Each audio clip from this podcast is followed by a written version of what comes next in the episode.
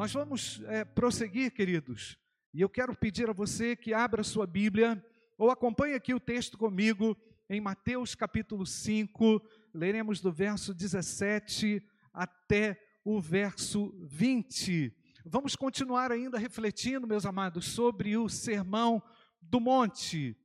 Como é importante, ou como tem sido importante, impactante, transformador e renovador perceber o que Deus nos tem falado através do Sermão do Monte. Você tem sido abençoado, amém, querido?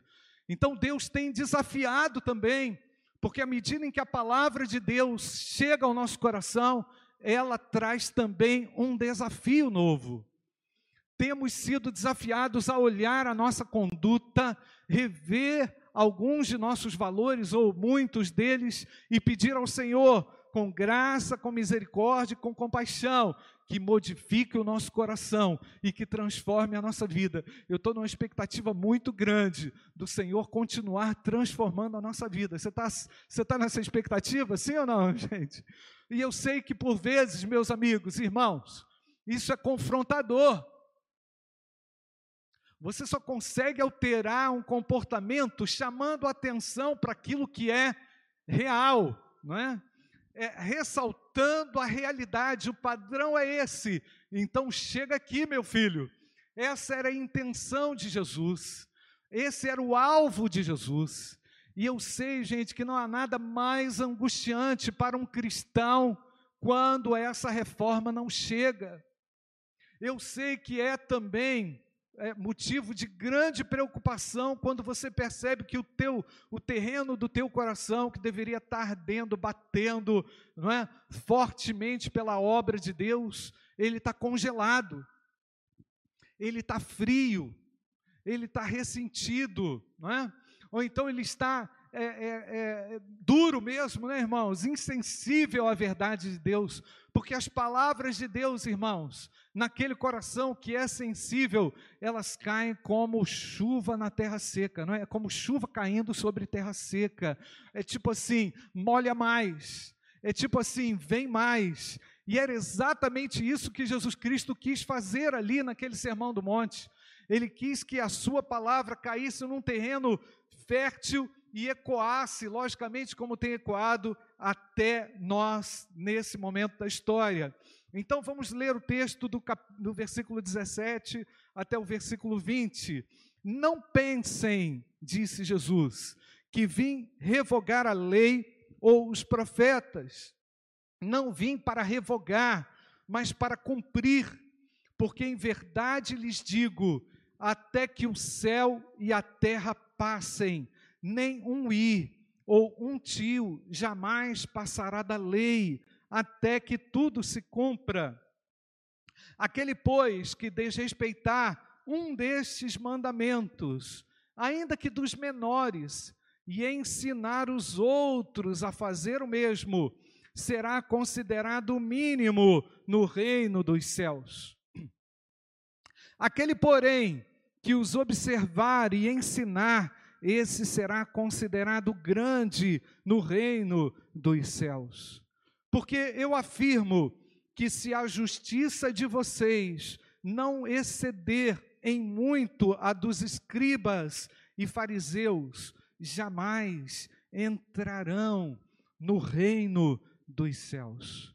Meus amados, se eu pudesse aqui resumir tudo que eu já falei nesses últimos dois domingos a respeito do Sermão do Monte, eu diria o seguinte: Jesus está fazendo até aqui a descrição daquele que nasceu de novo.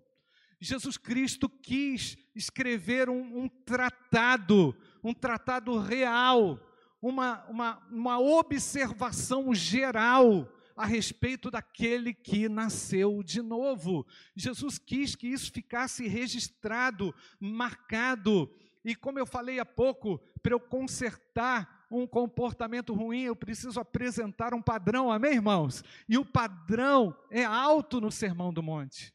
Nós olhamos para o Sermão do Monte, para todas essas virtudes que o Senhor ali preconizou, ensinou, e muitas vezes nos sentimos envergonhados porque a nossa conduta nem sempre é compatível com isso. Aquilo que sentimos nem sempre é compatível com esse ensino. Então somos confrontados e por vezes ficamos amuados, desanimados na nossa caminhada cristã.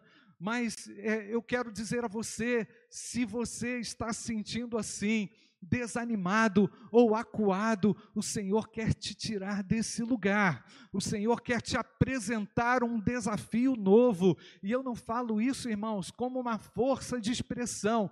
É real, Jesus quer fazer isso, amém, amados? Ele quer nos tirar da mesmice, quer que a nossa vida seja revolucionada do ponto de vista positivo e espiritual.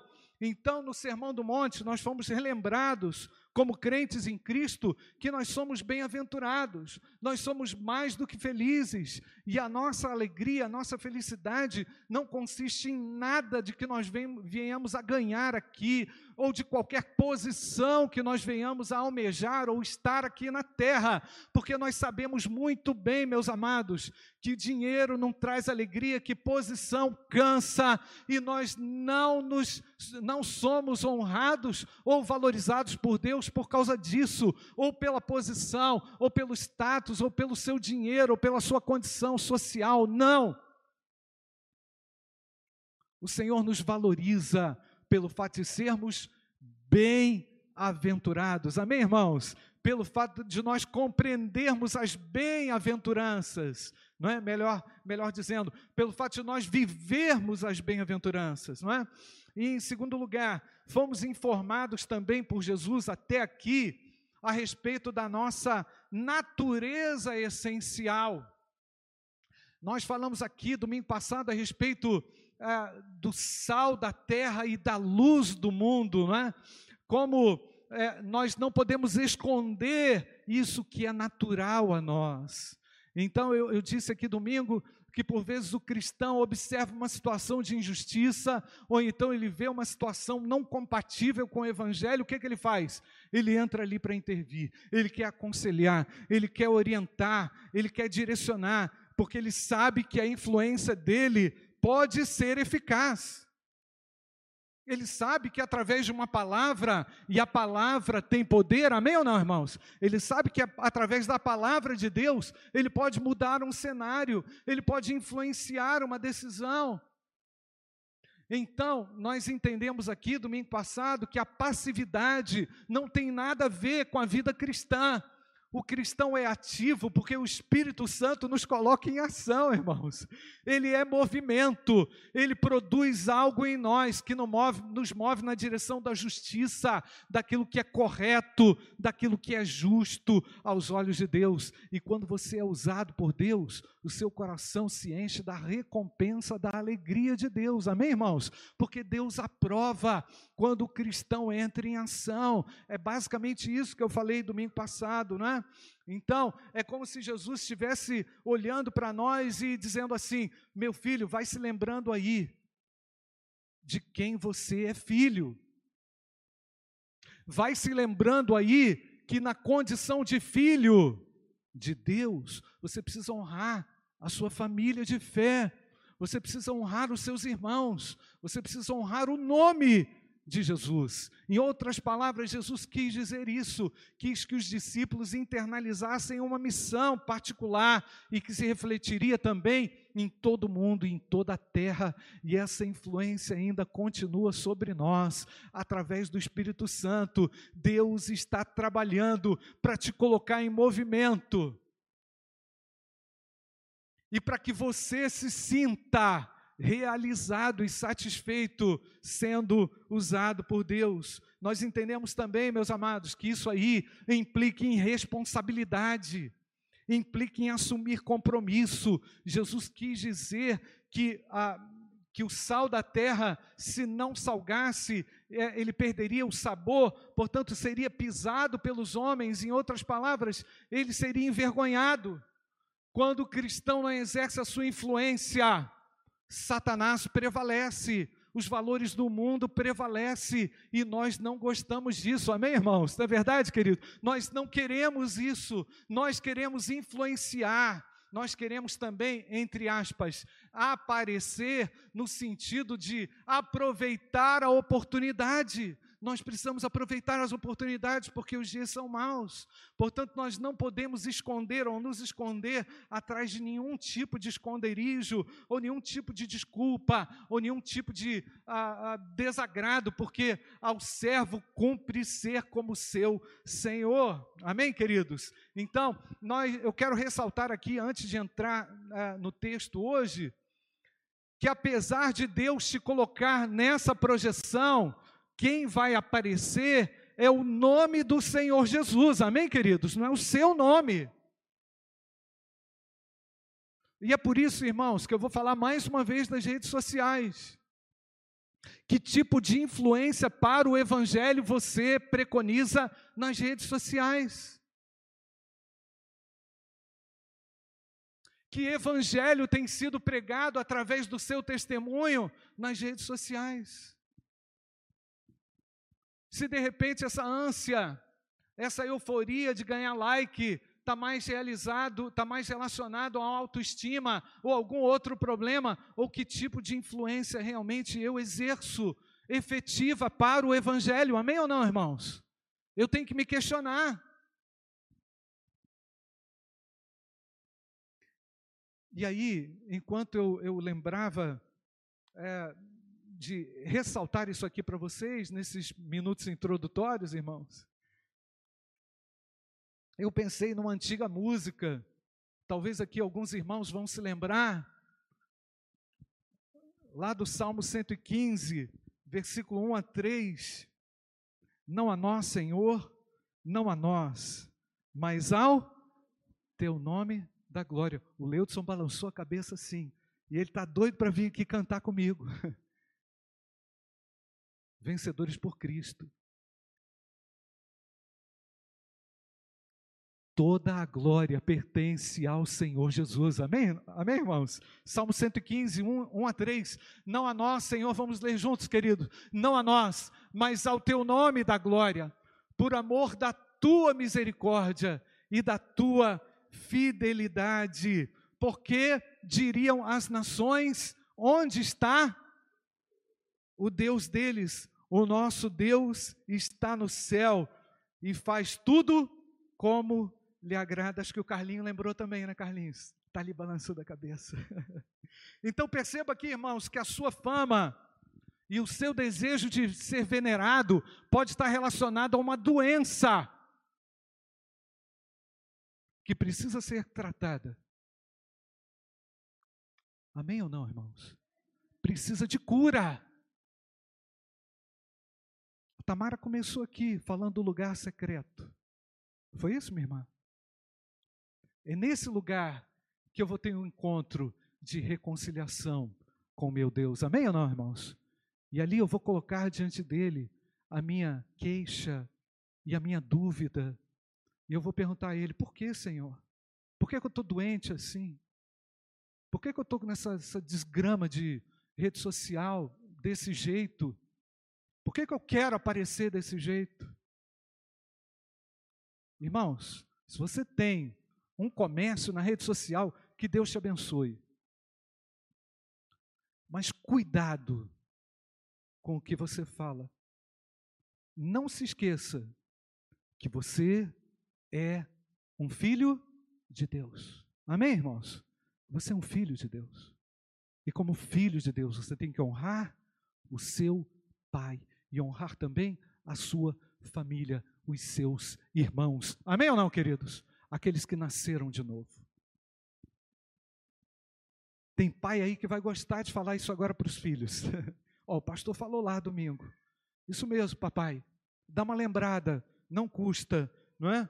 Então, meus amados, nós é, queremos enfatizar, irmãos, que é nesse contexto que muitos cristãos têm se perdido, não têm se encontrado. E aí, meus amados, só para fechar, Mateus capítulo 5, 16, Jesus disse lá: Assim brilhe também a luz de vocês diante dos outros, para que vejam as boas obras que vocês fazem e façam o que, irmãos? Glorifiquem o Pai de vocês que está nos céus. Eu quero enfatizar aqui que toda glória pertence a Deus. Deus seja louvado e adorado através das obras que Ele te permite realizar. Amém, amados? E agora eu vou entrar aqui no sermão, na reflexão de hoje, eu quero responder uma pergunta. Pastor, como é que eu posso andar então na retidão? E agora Jesus Cristo desafia os seus ouvintes a refletir sobre a lei e graça, não é? Lei e graça. Portanto, Jesus enfatiza no versículo 17, pode deixar aí, Mariana, não pensem que vim revogar a lei ou os profetas, não vim para revogar, mas para cumprir. Jesus Cristo nesta palavra, com essa palavra, meus amados, sumariza a vida do servo. Ele diz que a vida do servo é uma vida de retidão, preocupada com a retidão, aquilo que contamina, aquilo que estraga, aquilo que polui, tem que ficar de lado, e é isso que o Espírito Santo quer fazer, quer nos tirar de uma condição de pobreza espiritual, enriquecer a nossa vida, nos colocar no lugar que devemos estar, amém, amados? Portanto, o Sermão do Monte vai me desafiar, vai te desafiar a andar em retidão, e para andar em retidão, meu amado, você tem que fazer conserto, para andar, andar em retidão, tem que ter nova vida, para andar em retidão tem que ter compromisso. E, meus amados, todo o restante do Sermão do Monte vai tratar a respeito de uma série de comportamentos que o cristão precisa adotar e assumir, livrando-se do pecado. Um exemplo, eu não quero adiantar nada, mas um deles é a respeito de como você trata o sexo oposto. Que tipo de relação você tem com as pessoas do sexo oposto? como é que você como é que você se relaciona no seu cotidiano, enfim, e tantas outras formas de agir. Portanto, o Senhor vai mais fundo, irmãos, não é isso que nós cantamos aqui? Quero ir mais fundo, quero perceber e manifestar a tua glória, amém ou não, irmãos? Então, Jesus, ao olhar para o sermão do ao pregar o sermão do monte, resgata algo lá do Antigo Testamento. E aí, pastor, qual é a relação de Jesus Cristo com o Antigo Testamento? Eu tenho dois pontos definidores aqui a respeito desse texto que nós citamos hoje, Mateus capítulo 5, verso 17 até o verso 20. Ah, o primeiro, Jesus quis dizer que tudo que ele ensinaria daqui por diante ou dali por diante estaria em consonância, em harmonia com a lei que eles conheciam. Em outras palavras, eu não vim falar nada que, você não, que vocês não soubessem. Eu não vim agredir, abolir, erradicar a lei. Eu não vim fazer isso. Ou seja, eu não vim acrescentar nenhum ensinamento novo, ainda que vos pareça novo, mas eu vim cumprir a lei. Amém, amados? Jesus, Jesus como um bom judeu, fez todas as observações necessárias a respeito da, da lei judaica, todas as festas, toda a rotina, compreendia perfeitamente o que era ser um judeu. Afinal de contas, irmãos, ele é a palavra, João capítulo 1, não é? Ele é a palavra. No início era o Verbo, e o Verbo andava com Deus, e o Verbo era Deus. Cristo era a própria palavra ali presente, demonstrando claramente a sua autoridade, trazendo para si a sua autoridade. Em segundo lugar, Jesus quis que todos soubessem que a sua doutrina estaria totalmente em desacordo com os fariseus e com os religiosos oficiais da sua época. O que eu vou ensinar está muito diferente daquilo que vocês falam, entende? Entendem? Mas eu não vim revogar a lei, parece um contrassenso. Parece que Jesus apresenta aqui algo que choca, ao mesmo tempo deixa o pessoal assim, sem saber, e agora, não é? Mal eles poderiam saber que estavam diante do Filho de Deus, que lhes, lhes iria apresentar graça eterna, salvação eterna. Jesus quis que os religiosos e todos que o seguiam compreendessem que para viver o Evangelho seria muito necessário ir além do legalismo. Você conhece, alguém legalista, irmãos? Sabe como é que é essa pessoa legalista? Essa pessoa que não consegue apresentar graça, não é? Não consegue é, é, entender você no drama ou no dilema que você vive, não é? Alguém que te acusa, porque o legalista é alguém que vai fazer o que, irmãos? Que vai apresentar todos os seus defeitos. Mas ele não vai apresentar o caminho para você sair desse buraco. Jesus fez o contrário, não é, irmãos? Jesus apresentou a restauração, amém, amados? Jesus apresentou vida diante daqueles que estavam ah, na hora da morte, acusados e acuados pela força da lei, pelo poder da lei, pela frieza da lei, não é, irmãos? Então Jesus ali realiza um flagrante, fala de uma forma contundente: legalismo religioso não. Legalismo não, frieza no coração não, desamor não, desrespeito à graça não.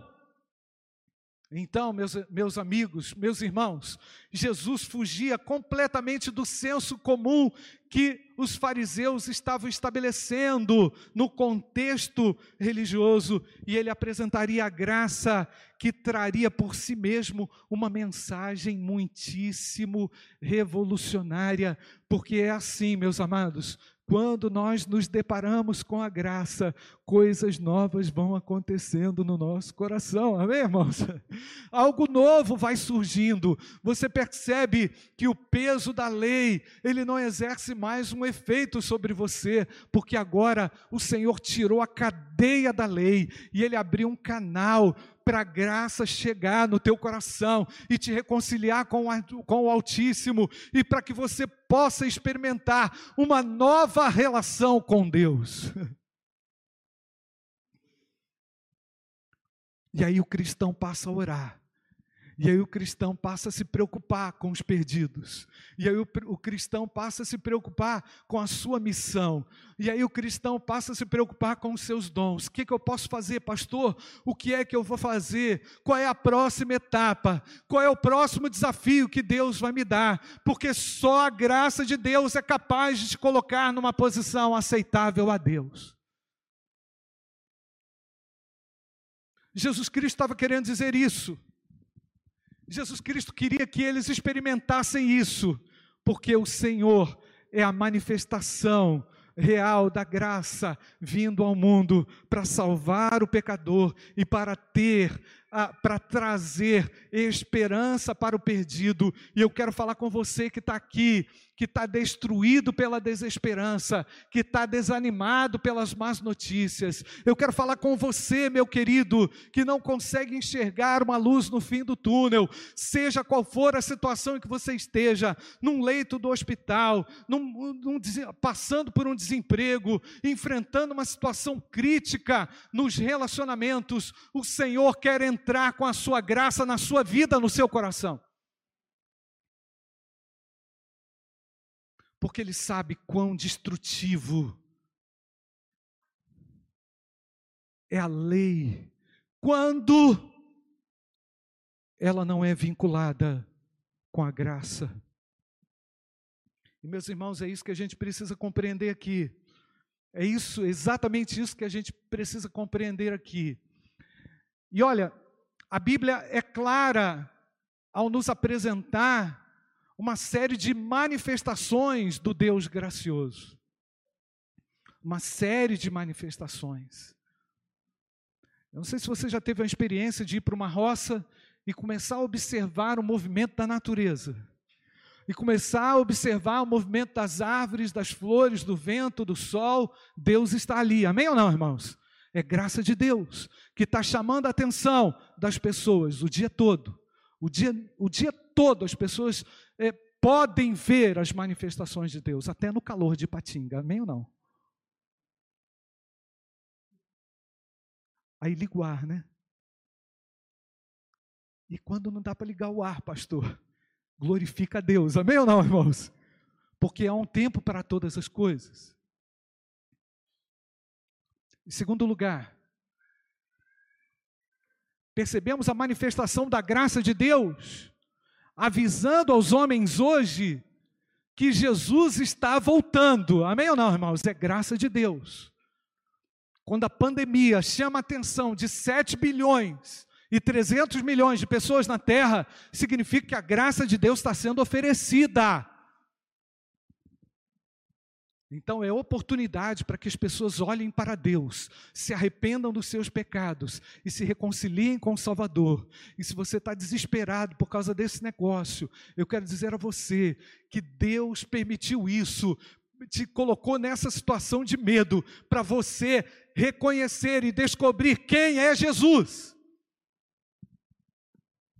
E Ele é o Filho de Deus que nos tira das trevas e nos reconcilia com o Pai. Amém ou não, igreja? Ah, pastor, por que está acontecendo tudo isso? Para você pregar o Evangelho, para você anunciar que há vida em Jesus, para você viver com Cristo, Deus está chamando a atenção da terra. Terceiro lugar, a lei de Deus, ela é manifesta também, irmãos, na Torá, nos livros do Antigo Testamento, nós sabemos disso. Lá tem a lei moral, a lei cerimonial e a lei civil. Então, Jesus, quando ele falou lá no versículo 17, Mariana, não pensem que vim revogar a lei ou os profetas, não vim para revogar, mas, mas para cumprir. Aqui Jesus estava se referindo, Jesus estava se referindo à revelação de Deus na história, através de Moisés, através dos profetas, e nada disso é revogado, tudo isso tem validade, em outras palavras, o Senhor Jesus está querendo dizer, tudo isso tem validade se tudo isso for recheado, engrandecido com a graça bendita que Ele tem a oferecer.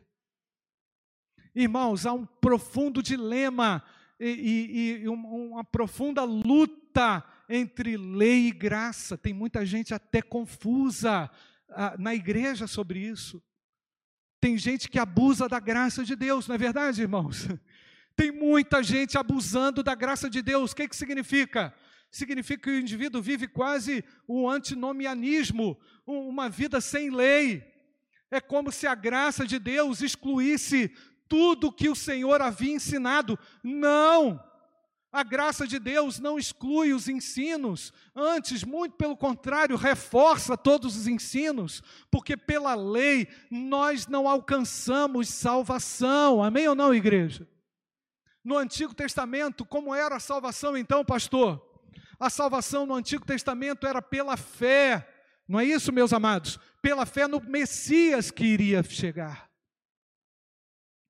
Todos os heróis da galeria da fé, em Hebreus capítulo 11, foram justificados porque creram.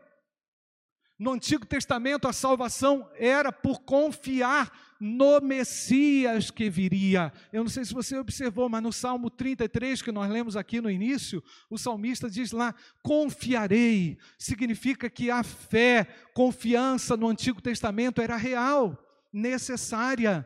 E, pastor, no contexto atual, como é a salvação?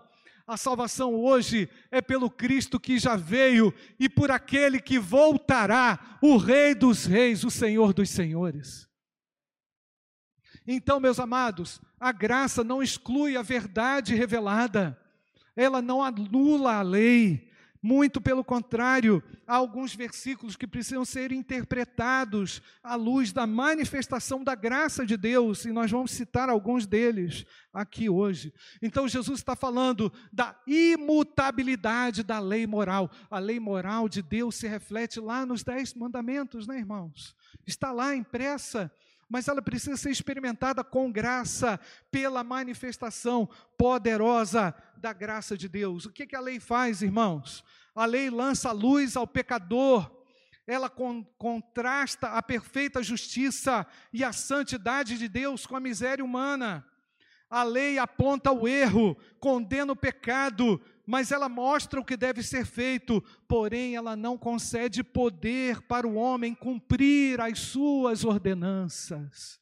É isso que está escrito em Gálatas capítulo 2, versículo 16. Sabendo, contudo, que o homem não é justificado por obras da lei, Gálatas 2,16, e sim mediante a fé em Jesus Cristo. Também temos crido em Cristo Jesus, para que fôssemos justificados pela fé em Cristo, e não por obras da lei, mas por obras da lei. O que está escrito, irmãos? Ninguém por obras da lei, o que, gente? Vocês vieram? Boa noite, amém ou não? Obrigado, Aparecida. Glória a Deus. Alguém falou alto. Então, o Antigo Testamento, irmão, já apontava para essa, para essa realidade da fé. Abraão creu e isso lhe foi imputado por justiça. Glórias a Deus, meus amados. A Bíblia ensina que o crente não está mais debaixo da lei, mas debaixo da graça. É verdade, Romanos 6, 14. Porque o pecado não terá domínio sobre vocês, pois vocês não estão debaixo da lei, e sim da graça. Olha a pergunta: e então havemos de pecar porque não estamos debaixo da lei? e sim da graça, de modo nenhum. O fato de você ser agraciado por Deus com a salvação não significa que você pode fazer o que você quiser.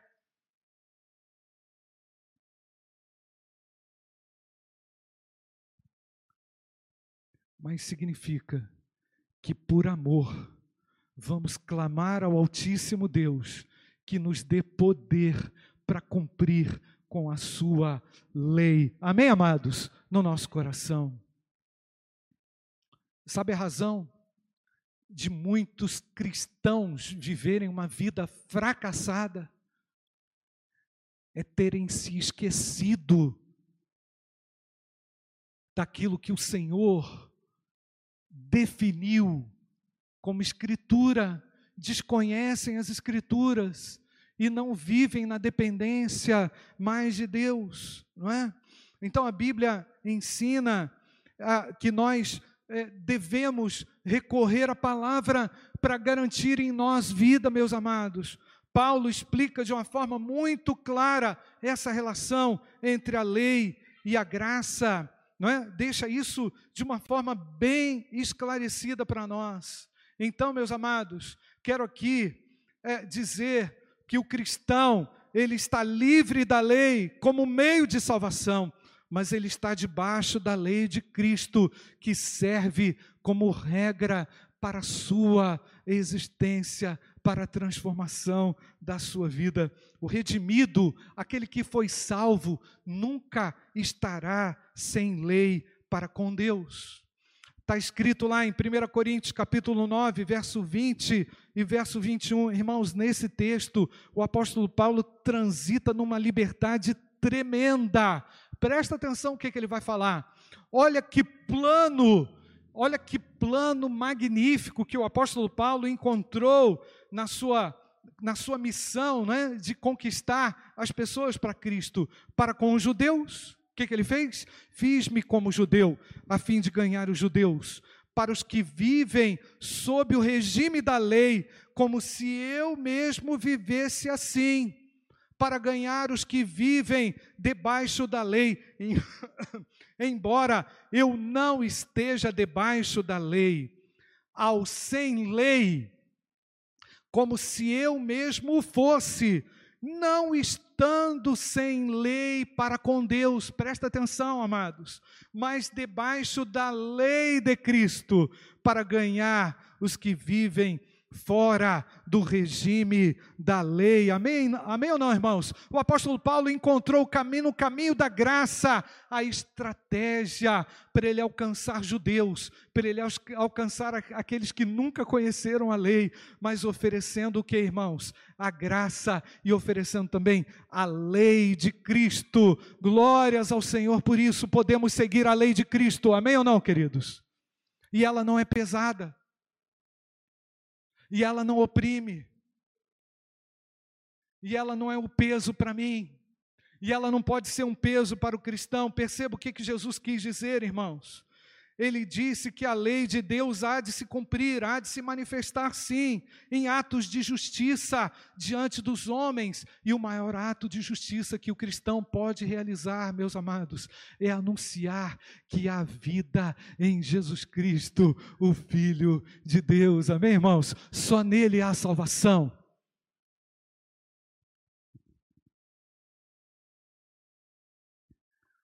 Dos que foram alcançados pela maravilhosa graça. Deus espera isso. Deus tem essa expectativa para comigo, para com você, não é? E olha só, irmãos, Gálatas capítulo 6, versículo 2. O apóstolo Paulo também diz, eu estou quase concluindo: levem as cargas uns dos outros, e assim estarão cumprindo a lei de Cristo. Eu quero ler de novo com você. Leiam comigo. Levem as cargas uns dos outros e assim estarão cumprindo a lei de Cristo. Deixa aí, Mariana. Sabe o que, que significa dizer, irmãos? Que o amor vai mover você. Amém, amém, amém, irmãos? que o amor vai dar condições a você de criar músculos espirituais para carregar alguém. Você não vai dizer para o outro, esse cara aí não presta, vai para o inferno, não. Você vai carregar o seu irmão que precisa de ajuda, que precisa da graça, que precisa da manifestação do amor de Deus. Porque juiz está assim, né, irmãos? De juízo está assim. Volta lá, Mariana. Tira não, Mariana. Quero, quero que você leia comigo de novo. Levem as cargas uns dos outros, e assim estarão cumprindo a lei de Cristo. Gente, isso é revolucionário. Isso talvez seja algo novo para alguém. Alguém que só conhece a, a a desgraça da lei sem a graça, não é, irmãos? Para aquele infeliz que é legalista e não abre espaço na sua agenda para carregar ninguém, nem para auxiliar ninguém. Meus irmãos, quando o apóstolo Paulo fala a respeito do maior dom, qual é aquele, qual é o maior dom que ele cita, irmãos? Qual é o maior dom? O amor, né, irmão? Quem ama, cumpre a lei de Cristo. Porque esse cara vai te defender, vai te abençoar, vai te ajudar. E talvez seja a única manifestação de Deus que você pode conhecer. Alguém que estará sendo usado por Deus para chamar a atenção de alguém para Deus. E será que você não percebe o quanto você esteja distante disso nessa noite? Eu não sei como é que você entrou aqui, talvez você não faz nada para ninguém. De repente você é alguém que só reclama, ou alguém que só julga, ou alguém que. Nós vamos cantar aqui, pode vir todo mundo.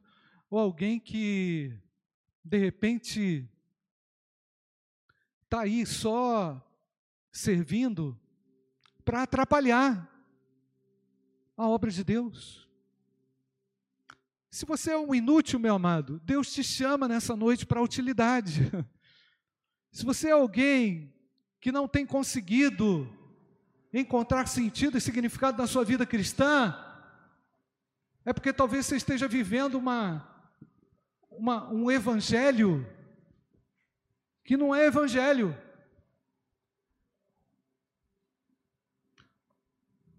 Ou então, de repente, você quer as bênçãos do evangelho, mas não quer o ônus do evangelho que é servir, que é amar, que é agir em favor do próximo. Eu sei que tem um monte de gente lá, daquele portão para fora, esperando por você. Tem um monte de gente, talvez na sua família, que está vivendo aí uma vida toda bagunçada, e não tem ninguém que vai oferecer ou representar aquilo que Deus quer fazer. Eu queria que você fechasse seus olhos, nós vamos orar. Porque a obediência à lei de Cristo é prazerosa, meu amado. Ela não é um peso, você tem que carregar nas suas costas. Ela não é uma tortura para você. A lei de Deus é manifesta através de Jesus Cristo, o Filho de Deus, e Ele está aqui nessa noite. Ele está aqui para tirar você dessa inutilidade. Ele está aqui para apresentar você que participa desse culto pela internet, esperança para a sua vida, salvação para você. Talvez você que esteja vivendo um drama de vazio, um drama terrível, porque você já foi da igreja, mas hoje você vive uma vida bem distante de Deus. O Senhor está chamando você. O Senhor quer te alcançar com a sua graça, para que você possa ir mais fundo, para que, que você saia dessa, dessa superficialidade, encontre, encontre sentido e significado para a sua vida. E Ele está fazendo isso porque continua amando você. Ele não nega o seu amor por você. Ele não nega a sua graça a você. Ele não oculta a sua misericórdia de você, mas Ele está aqui, quer manifestar isso a você. Abra o seu coração para recebê-lo nessa hora. Eu quero orar com você. Eu quero orar com você.